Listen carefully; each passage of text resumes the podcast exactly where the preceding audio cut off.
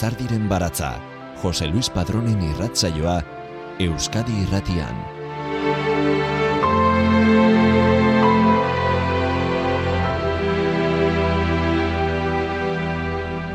Un suono discende da molto lontano, assenza di tempo e di spazio.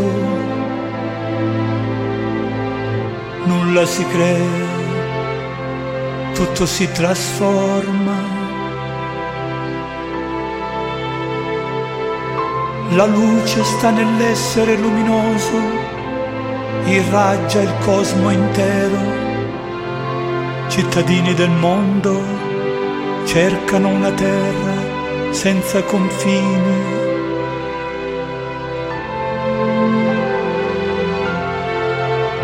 La vita non finisce, è come il sonno, la nascita è come il risveglio.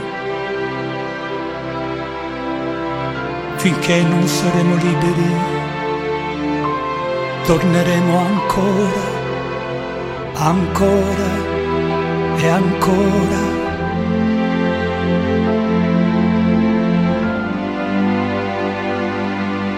Lo sai che il sogno è realtà, un mondo inviolato ci aspetta da sempre. I migranti di Ganden in corpi di luce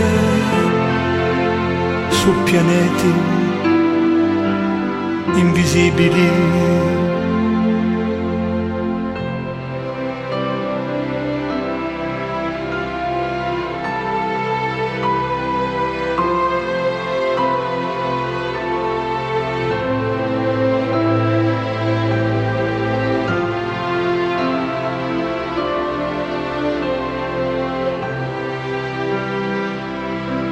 Molte sono le vie, ma una sola, quella che conduce alla verità. Finché non saremo liberi, torneremo ancora, ancora e ancora.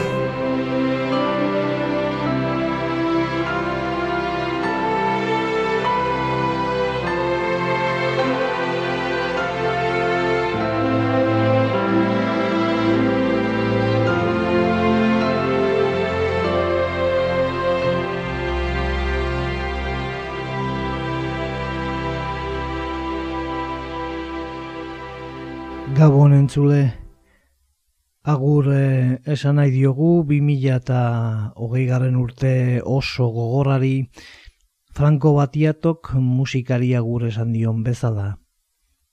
Txar eh, guztiak irabaziz, edertasunean, eta igandero bigarren eh, entzunaldian eh, eman dugun errepika entzuten eh, ari bazarete, ongi etorria ematen diogu urte berriari hasierako kantan Franco Batiatoren poesiak iradokitzen duen modura. Bizitzaren muga berora berriro itzuliko garela barneratuz. Torneremo ankora berriro itzuliko gara. Izango omen da Franco Batiatoren azken diskoa. Lana 2019an eh, kaleratu zen. Londresko Royal Philharmonica Concert Orkestrarekin e, 2000 eta mazazpian grabatutako amabost abestiz e, osatua. Argitaratu gabeko pieza bakarra eman digu Siziliako artista handiak. Hain zuzen, bildumari izenburua ematen diona. Torneremo ankora. Berriro itzuliko gara. Urruti urrutitik dator soinua, ez da denborarik, ez espaziorik, ez ere ez da sortzen, dena da eraldatzen. Argi egitea da argiaren funtsa edatu egiten da kosmosean. Munduko biztanleak mugarigabeko lur baten bila dabiltza. Bizitza ez da sekula maitzen, da izan loaren antzeko, esnatzea eta jaiotzea. Aske izan arte berriro itzuliko gara, behin eta berriz. Badakizu, ametsa errealitatea dela, mundu bortxa ezina. Beti izan dugu, gure zain, gandeneko erromesak argizko gorputzetan, planeta ikusezinetan. Modu asko daude, baina bakarra egiara daramana aske izan arte, berriro itzuliko gara, behin eta berriz. Torneremo ankora, bertan Franco Batiatok bere azken gomendioak eta testamentu espirituala uzten digu jarraitzaioi. Azken agurra egiten digu, berriro itzuliko dela aginduz eta gudenokarekin batera. Hil eta berriro jaiotzea bezalakoa da. Politxa ederra bikaina zer esan daiteke hori baino ederragorik azkena izan nahi duen artista handi baten sormen lan berrian. Ganden aipatzen du letran, lasa, tibeteko iriburutik hogeita marre kilometrotara dagoen monasterio budista. Izan ere, bere obra guztiaren inguruan beti egon izan dalako aura mistiko bat. Erligio eta korronte humanista keienak ezagutzera eraman duena indiar mistikoak ezagutu nituenean, orduan hasi zen nire benetako aldaketa, eta bide horri jarraituta heldu nintzen Gardjef Armeniar kompositore Armeniaraino, eta gainerako guztira. Tibeteko budismoaren ia liburu guztiak bildu ditut, azaldu du musikariak. Transcendentzia, poesia, lagun urkoarekiko eta goi arnasarekiko harremana, ikusi egin daitezkeen munduekin eta mundu ikusezinekin erlazioa. Torneremo ankora lanean, Franco Batiatoren diskoari izena ematen dion kanta berri bakarrean hori guztia dago. Maixuaren obran beti oso presente izan diren kezka existentzial nagusiak. Epilogo krepuskular eta sinfoniko honek abesti berri bat besterik ez dakar ados, baina pieza zoragarrien bilduma da. Ez da, edo zer. Berria den horrekin batera amalaukanta gehiago ekartzen ditu. Haren abesti ezagunen bertsio sinfonikoak, himno gogoangarriak guztiak. Horiek entzungo ditugu ordu beteko tarteak ematen digune aukeraren arabera. Eta letrak euskaratu ditugu, autore eklektiko honek beti landu izan duen estilo poetikoan, existentzialean eta are kriptikoan eh, murgildu al gaitezen. Come un camelo in una grondaia.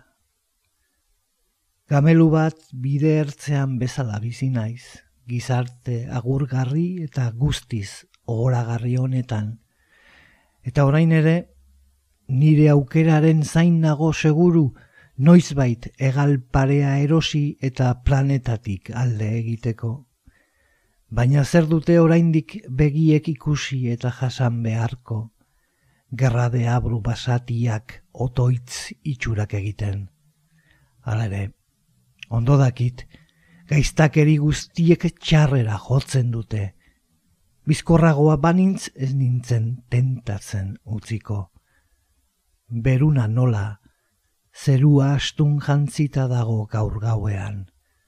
Zenbatan nahi gabe eta alferrikako min.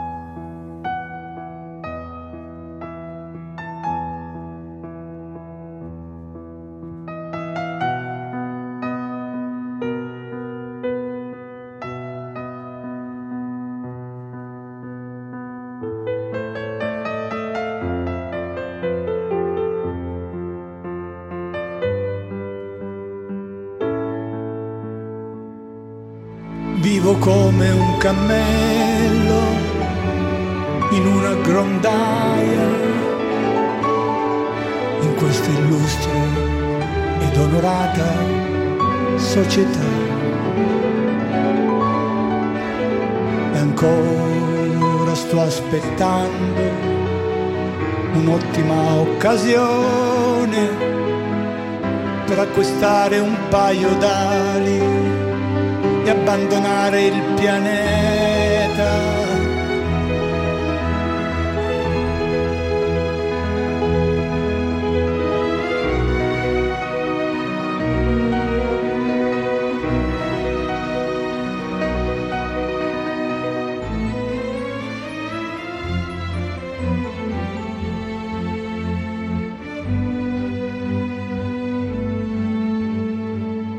Cosa devono vedere ancora gli occhi e sopportare i demoni feroci che fingono di pregare. Eppure lo so bene che dietro ogni violenza esiste male. Se fossi un po' più furbo non mi lascerei tentare.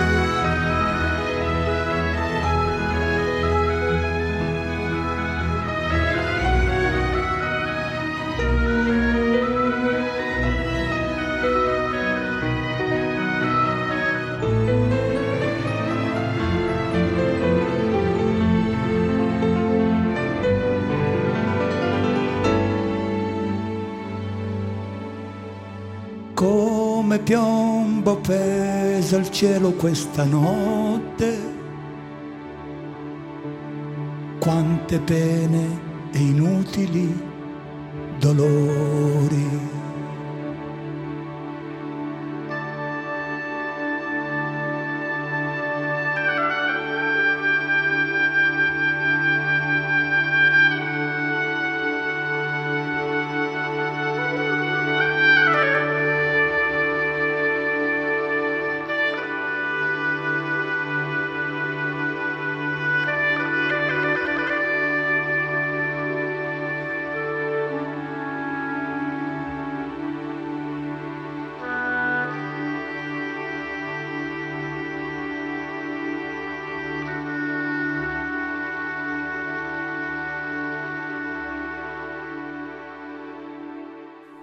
Franco Batiatok, Italiako gizaki errenazentistaren eredu honek, animaren ilezkortasunean sinesten du.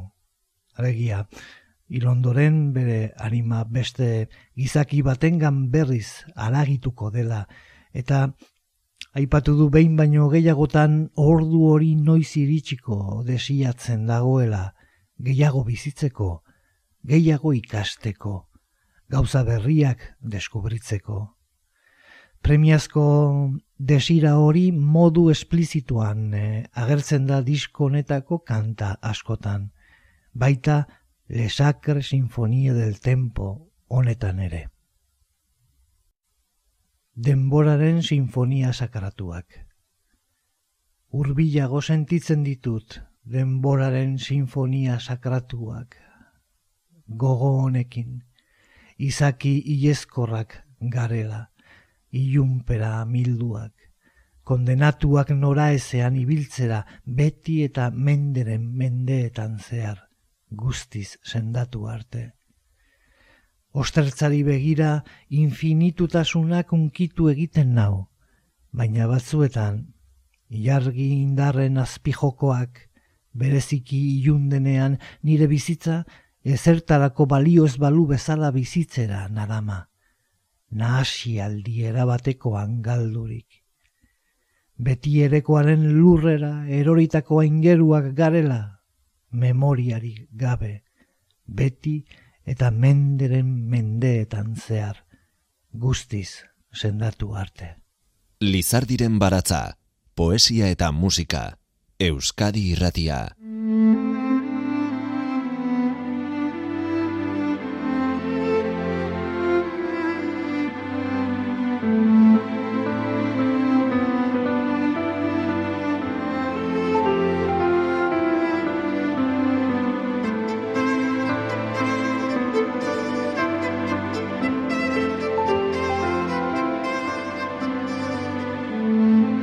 Abbiamo attraversate di tempeste. E quante prove antiche e dure. Ed un aiuto chiaro da un'invisibile carezza di un custode degna la vita di colui che è sveglio. Ma ancor di più di chi diventa saggio. E alla sua gioia poi si ricongiunge sia lode loda all'inviolato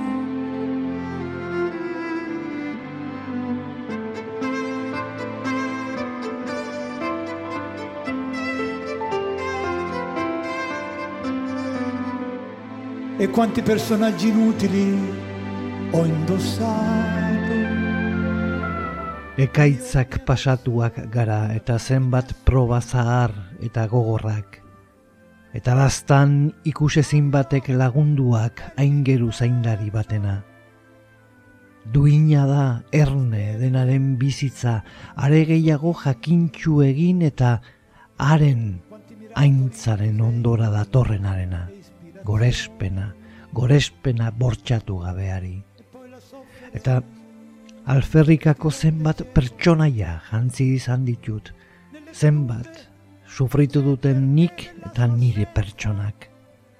Idorra da infernua, antzua bere bidea, zenbat mirari, diseinu eta inspirazio, eta gero, itxu egiten gaituen sufrimendua erorialdian dago bere ausentziaren zergatia. Odeiek ezin dute eguzkia desegin, eta ondo zekien paganinik, deabrua, ezkerra eta disimulatua da, eta biolina jotzen du.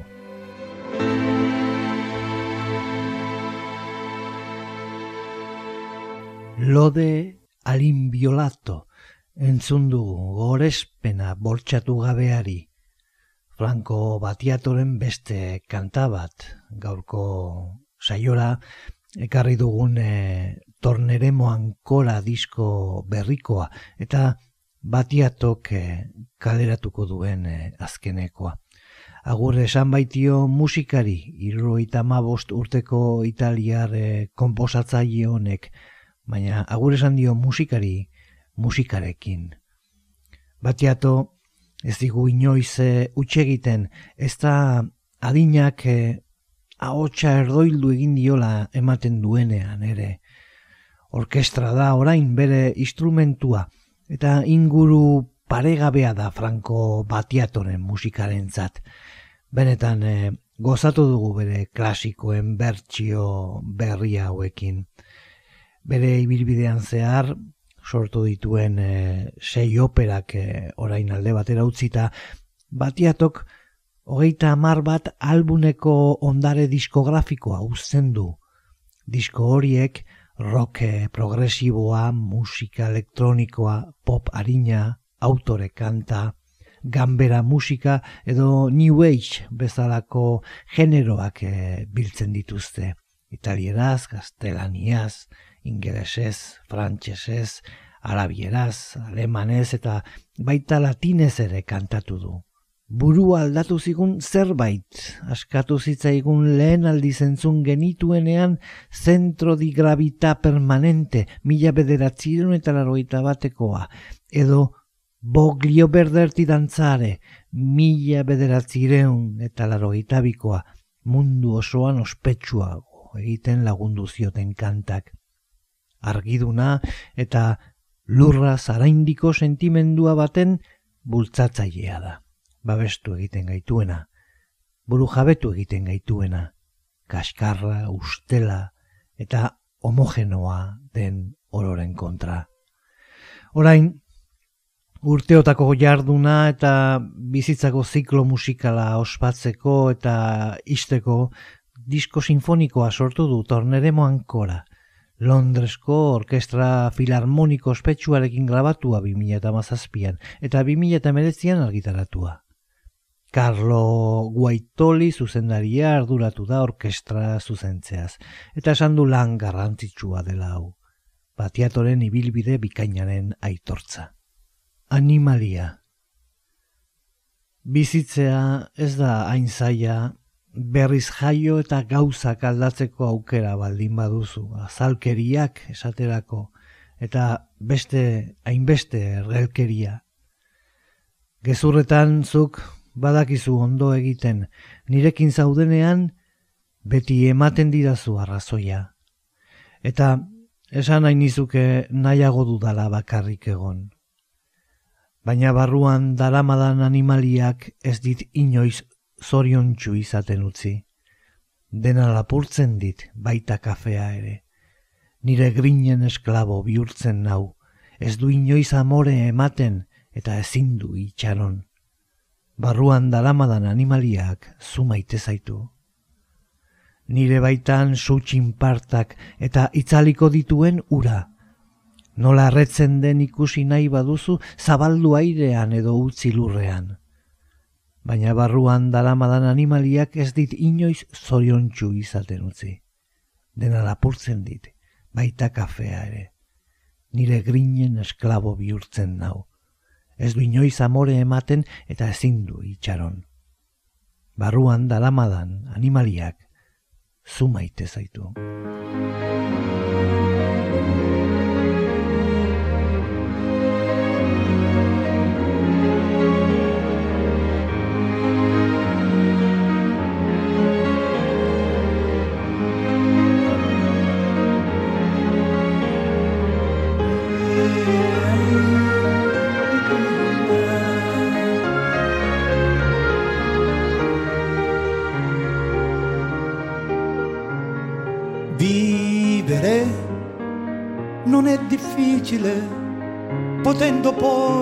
Poi rinascere, cambierei molte cose, un po' di leggerezza e di stupidità. Fingere, tu riesci a fingere quando ti trovi accanto a me, mi dai sempre ragione avrei voglia di dirti che è meglio che sto solo, ma l'animale che mi porto dentro non mi fa vivere felice mai. Si prende tutto, anche il caffè, mi rende schiavo delle mie passioni e non si arrende mai e non sa attendere è l'animale che mi porto dentro vuole te.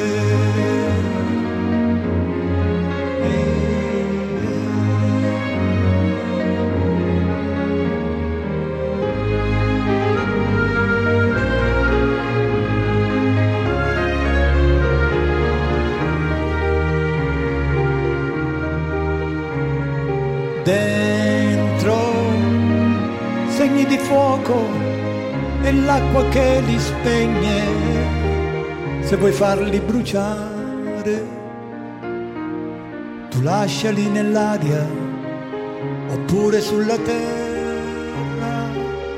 Ma l'animale che mi porto dentro non mi fa vivere felice mai. Si prende tutto anche il caffè mi rende schiavo delle mie passioni e non si arrende mai e non sa attendere è l'animale che mi porto dentro fuori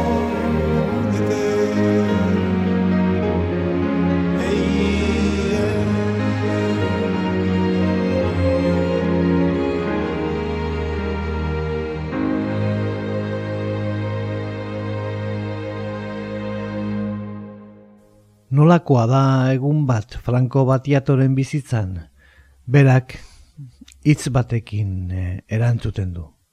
Bikaina. Apirila epela. Apirileko baso epela zeharkatzea beti da oinezkoaren kontxolagarria. Asmo harinak bildu zaizkio pinuen erretxinari ondora. Burua zalantzez ustuta odei baten gisa, gogo eta harinak eta argiak eta koloreak elkarri lotuak, eta odeien isiltasun urruna. Etxeetan sartzen zara apiria epela, maitalen maitasuna pizten duzu. Arnazazue aizean, denboraren lurrinean, egoaldeko urtaroen gogo aldarteetan asmoarinak bildu zaizkio pinuen erretxinari ondora. Eta odeien isiltasun urrunari.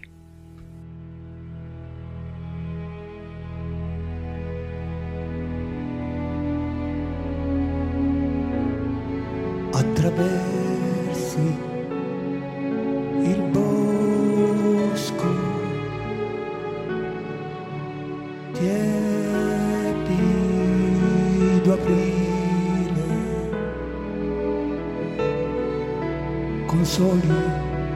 sempre il viandante. Pensieri leggeri si uniscono alle resine dei pini, si fa chiara la mente come nuvola, pensieri leggeri si uniscono alle luci, ai colori, al silenzio lontano delle nuvole.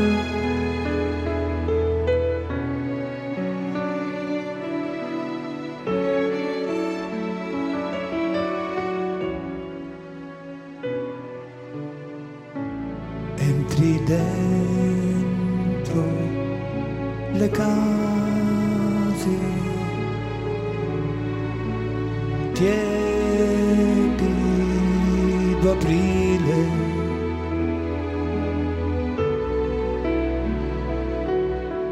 Ti svegli all'amore gli amanti.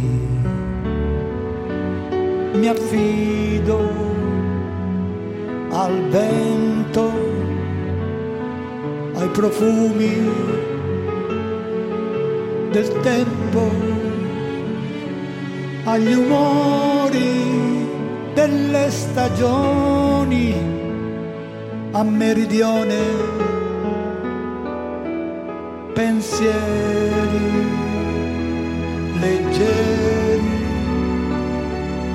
si uniscono alle resine dei pini, a silenzio lontano delle nuvole.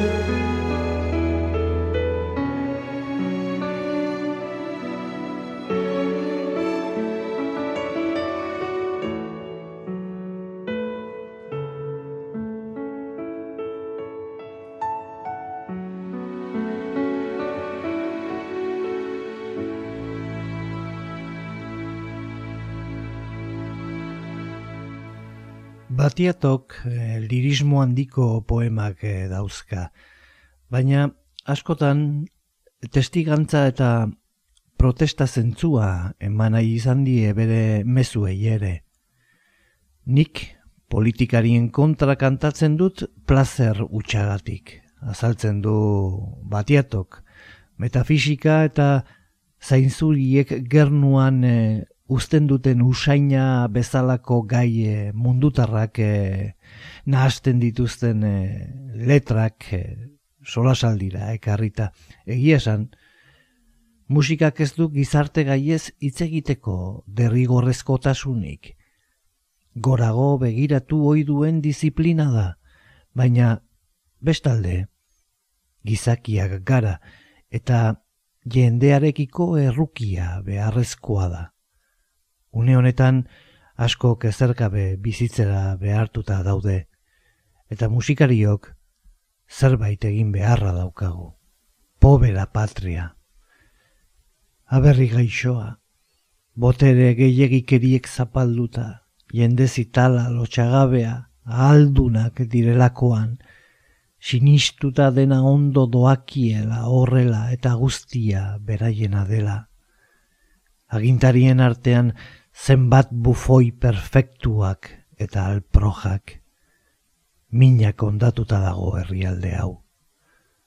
Ez aldizuete pena pixka bat ere ematen, lurrean hotz dauden gorpuek.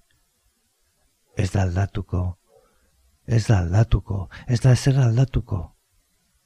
Agian aldatuko da. Ordea, hienak nola desenkusatu estadioetan eta prentxan. Lokatzean ondoratzen da zerrien oinetakoa, lotxatu egiten naiz, eta min egiten dit, ikusteak gizakia animalia basatia izanik. Ez da aldatuko, ez da ezer aldatuko. Aldatuko da baietz, ikusiko duzu, nola ez da ba aldatuko. Mundua kota normalagoetara etortzea espero dut. Zerua eta loreak ikusi alizan. Diktaduraz gehiago ez egin izango ote dugun bizitzeko lain. Eta bitartean, berandutzen ari da udaberria.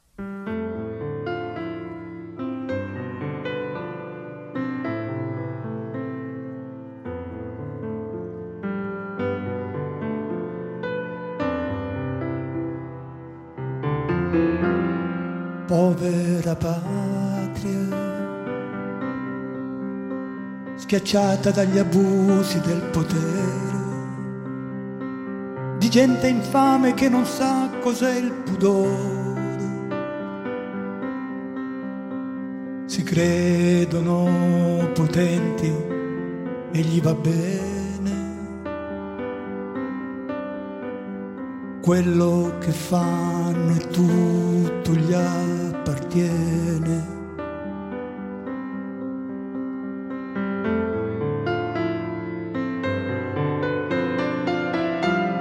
tra i governanti.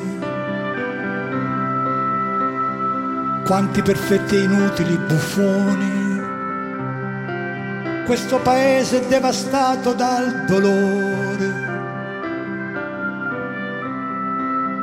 Ma non vi danno un po' di dispiacere. quei corpi in terra senza più calore. Non cambierà, non cambierà.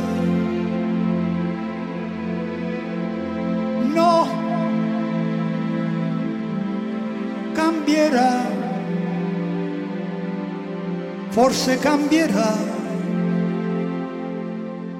ma come scusare? Le iene negli stadi e quelle dei giornali. Nel fango affonda lo stivale dei maiali. Me ne vergogno un poco e mi fa male. Vedere un uomo come un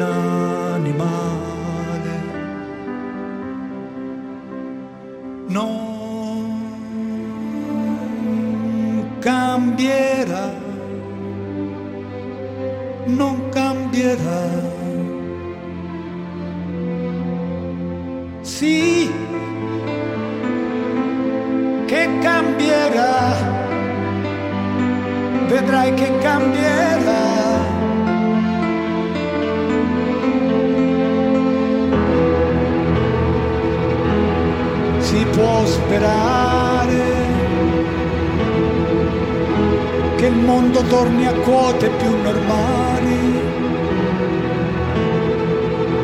che possa contemplare il cielo e i fiori, che non si parli più di dittature. Se avremo ancora un po' da vivere la primavera intanto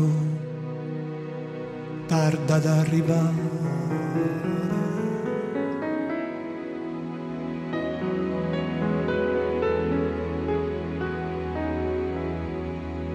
Mila esker Euskadi irratia entzuteagatik. Irratsaio guztiak dituzu entzungai EITB naieran atarian. Bederatzi eguneko zirkuitua agintzen digun gidan irakurria.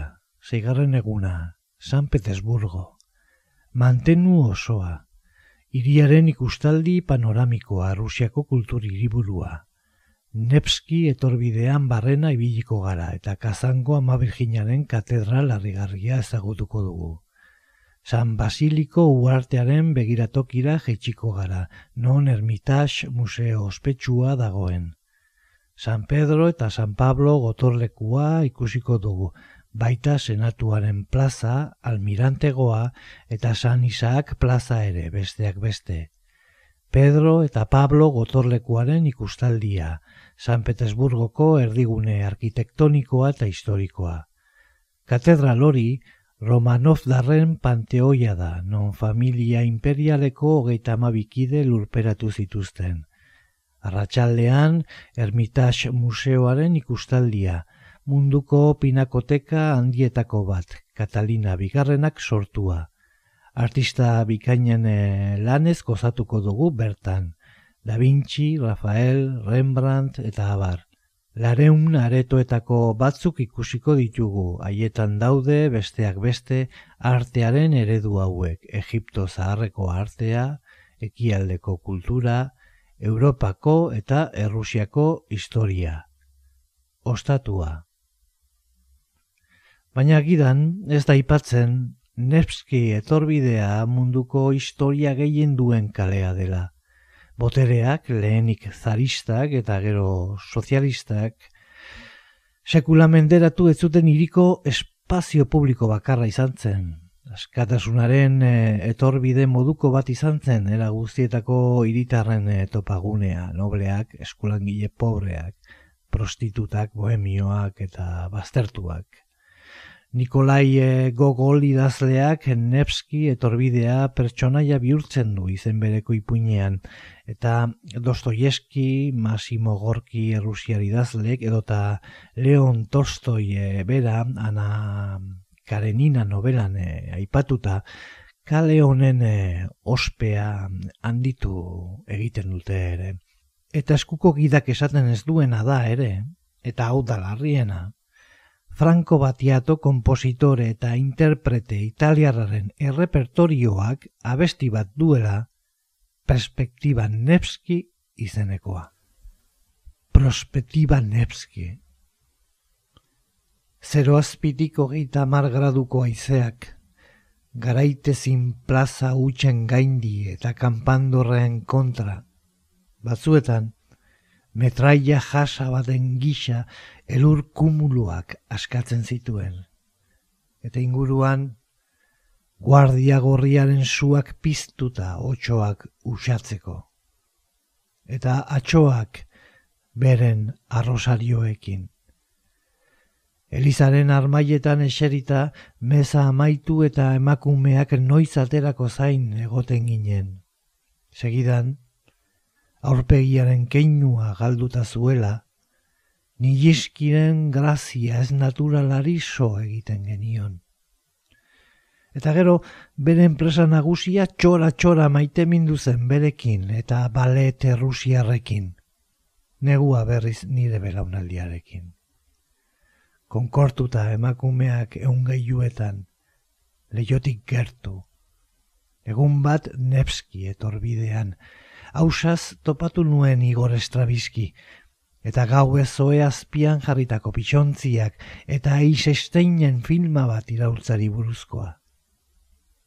gela batean itxita ikasten genuen. Aula, kandela eta petrolio lamparen argia. Eta solasean asteko orduaren zain egoten ginen beti plazer handiz.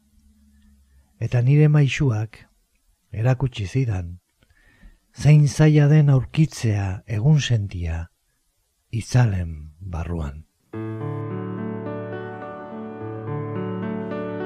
Un vento a 30 gradi sotto zero incontrastato sulle piazze vuote contro i campanili. A tratti come raffiche di mitra disintegrava i cumuli di neve. Eh, eh, eh. Intorno ai fuochi delle guardie rosse accesi per scacciare i lupi e vecchie coi rosari e intorno ai fuochi delle guardie rosse accesi per scacciare i lupi e vecchie coi rosari. Seduti sui gradini di una chiesa, aspettavamo che finisse messa uscissero le donne. Poi guardavamo con le facce assenti la grazia innaturale di Nijinsky Ihi, ihi. E poi di lui si innamorò perdutamente il suo impresario e dei balletti russi. E poi di lui si innamorò perdutamente il suo impresario e dei balletti russi. L'inverno con la mia generazione le donne curve sui telai vicine alle finestre. Un giorno sulla prospettiva Nievski, per caso vi incontrai Igor Stravinsky. Ihi, e gli orinali messi sotto i letti per la notte un film di Eisenstein sulla rivoluzione e gli orinali messi sotto i letti per la notte un film di Eisenstein sulla rivoluzione. E studiavamo chiusi in una stanza la luce fioca di candele e lampade a petrolio. Quando si trattava di parlare, aspettavamo sempre con piacere e, e il mio maestro mi insegnò com'è difficile trovare l'alba dentro l'imbrunire. E il mio maestro mi insegnò com'è difficile trovare l'alba dentro l'imbrunire.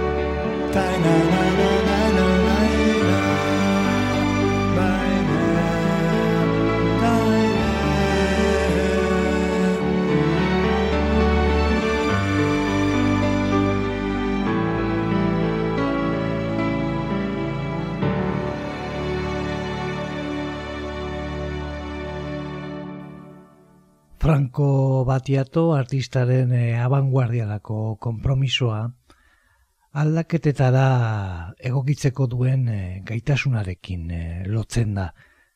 Batiato estenatoki batera igo da orkestra sinfoniko batekin naiz e, indi musika estiloko talde batekin emakumez e, osatutako punk e, talde batekin batera kantatu du edo hipster e, joeraren ikurra bihurtuta ikusi dugu ere.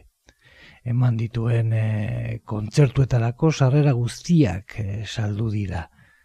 Musikaria, letragilea, kompositorea, margolaria, zinegilea, mistikoa, intelektuala, vegetarianoa, kontzientzien e, asaldatzailea da Franco Batiato eta bost hilabetez e, politikaria ere izan zen. Musika berria eta erromantikoa egin du, abanguardiako musika, musika esperimentala, musika harina, musika etnikoa, musika jasoa, rock progresiboa, musika klasikoa, opera, Haren e, kantuen letrek ere bere ekreptizismoa islatzen dute. Esoterismoa, filosofia, politika, gizarte joerak, kultura kanonak, bere zaletasun eta fobia bereziak, dena ironia handiz. Beethoven eta Sinatra baino entxalada nahiago, bibaldi baino maatx pasa nahiago ematen dizkidalako kaloria gehiago. Dio adibidez, bandiera bianka izeneko bere poemak. Orain, munduko zaratatik eh, urrun bizi da, mila biztanle eskaz dituen eh, Siziliako herri batean, eznaren eh, magalean. Han, hiltzeko prestatzen ari dela dio baina oraindik eta beti gerra handia emateko prest. Eta bere klasikoen e, izaera sinfonikoko bertsioak jasotzen dituen albuna atera berri du. Torneremo ankora, berriro itzuliko gara. Lenostre anime, gure harimak. Galeria berean egin dugu topo, zurekin e, banandu nintzeneko hartan. Galeria berean banandu eta urrundu ginen hartan bizitzan maiz gertatzen den bezala. Dantzatzea gustatzen zitzaizun estilo klasikoan akordatzen naiz. Elkar zenbat maite genuen, baina ez genuen ulertu. Agian gaztegiak ginen, sexu historioek lotuak. Hortaz, Ez da harritzekoa berriz ere topo egitea garai batean bezala. Ulertzeko, elkarri begiratzea nahikoa zitzaigunean. Ederra da zu berriro ikustea benetan. Ustekabean negarmalkoak isurtzen poseuria bat batekoa bezala. Bide beretik abiatuko gara orain ere elmuga berera goizeko airean. Aldaketaz beteriko bizitza igaro genuen natura eta desioak aztertzen ikasi genuen irudimenerantz. Iritsiko dira irudipenak, ezustekoak eta pentsa ezinak. Gorde dezagun bihotzaren alabantza bat. Eguzkia ilundu egiten da eta bere ezagutzaren tximista eskutatzen du. Orain ere, bide beretik abiatuko gara elmuga bererantz. Gure harimak beste gorputz batzuk bilatzen ari dira, beste mundu batzuetan. Han ez dago minik, bakea eta maitasuna baino ez. Maitasuna. T'incontro nella stessa galleria dove ci siamo lasciati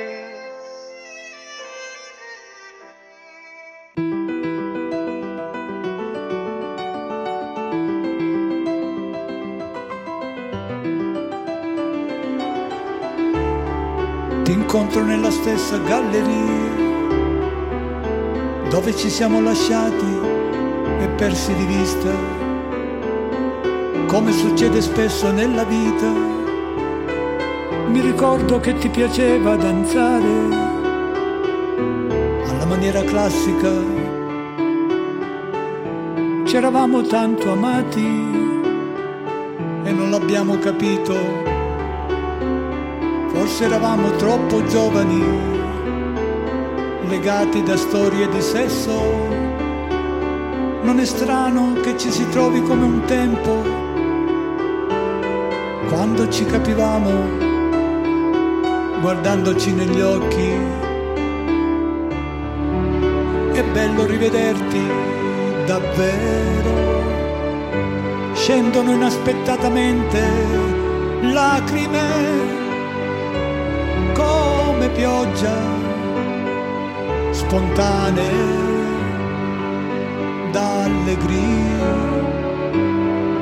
Riprendiamo il sentiero con lo stesso cammino verso la stessa meta nell'aria del mattino.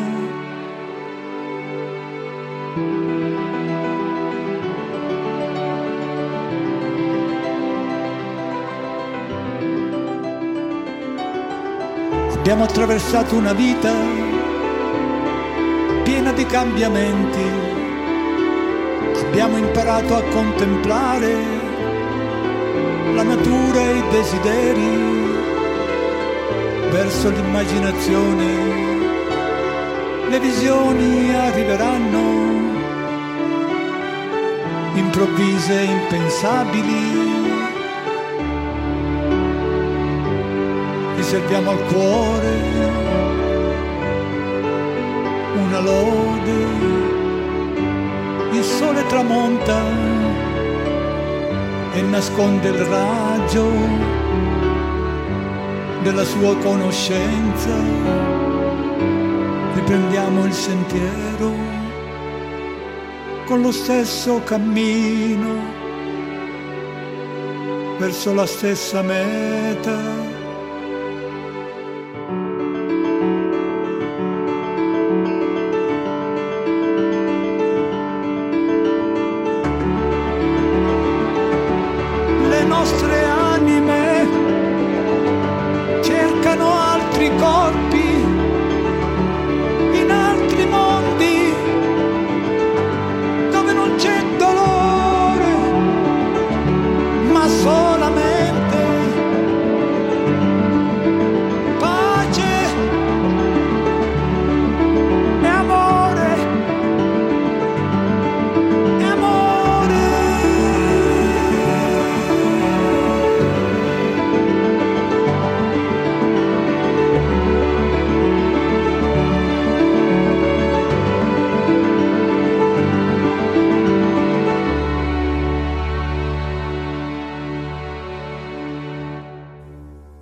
Franco Batiato artista sailka ezinak, poliedrikoak eta izugarri originalak agur esan dio musikari.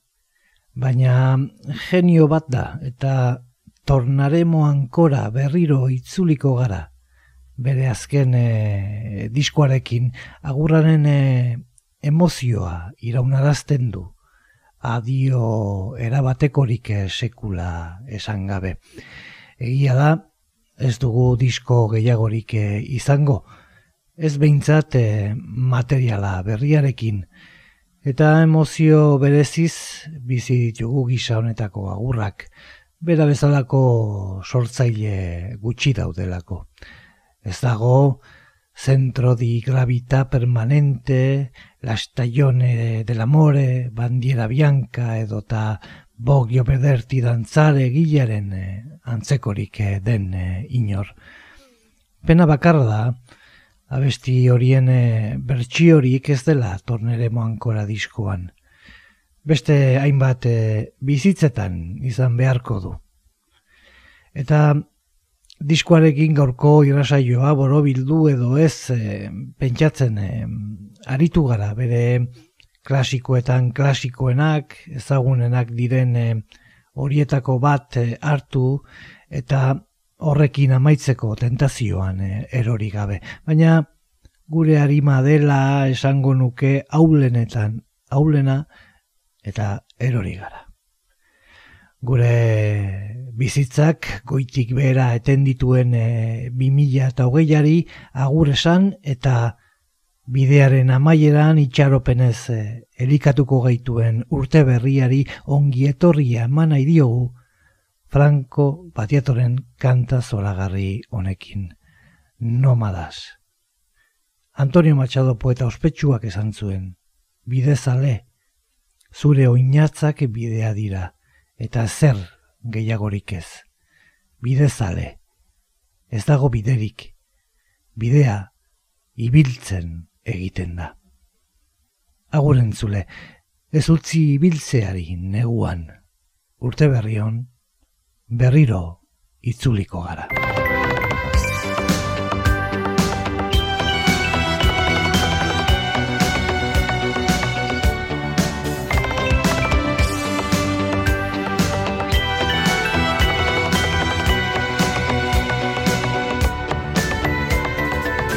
Lizardiren baratza Euskadi Irratian, José Luis Padrón. Nómadas que buscan los ángulos de la tranquilidad. Eh las nieblas del norte, los tumultos civilizados, entre los claros oscuros y la monotonía de los días que pasan. Caminante que vas buscando la paz en el crepúsculo, la encontrarás.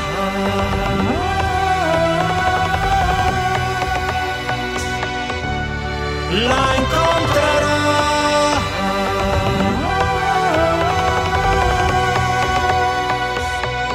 Al final de tu camino.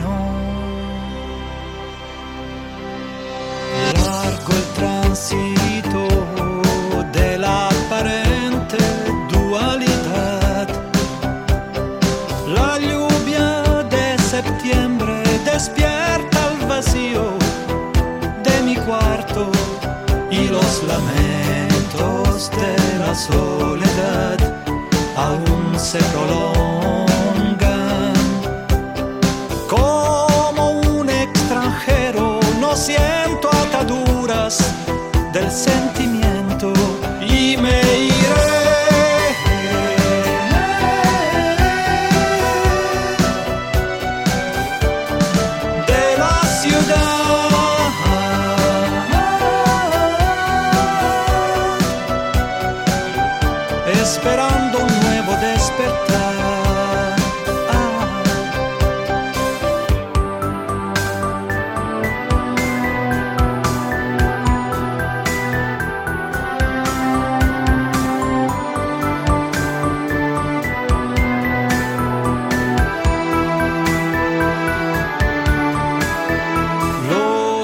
viajantes van en busca de hospitalidad. En pueblos soleados, en los bajos fondos de la inmensidad. Y después duermen sobre las almohadas de la tierra. Forastero que buscas la dimensión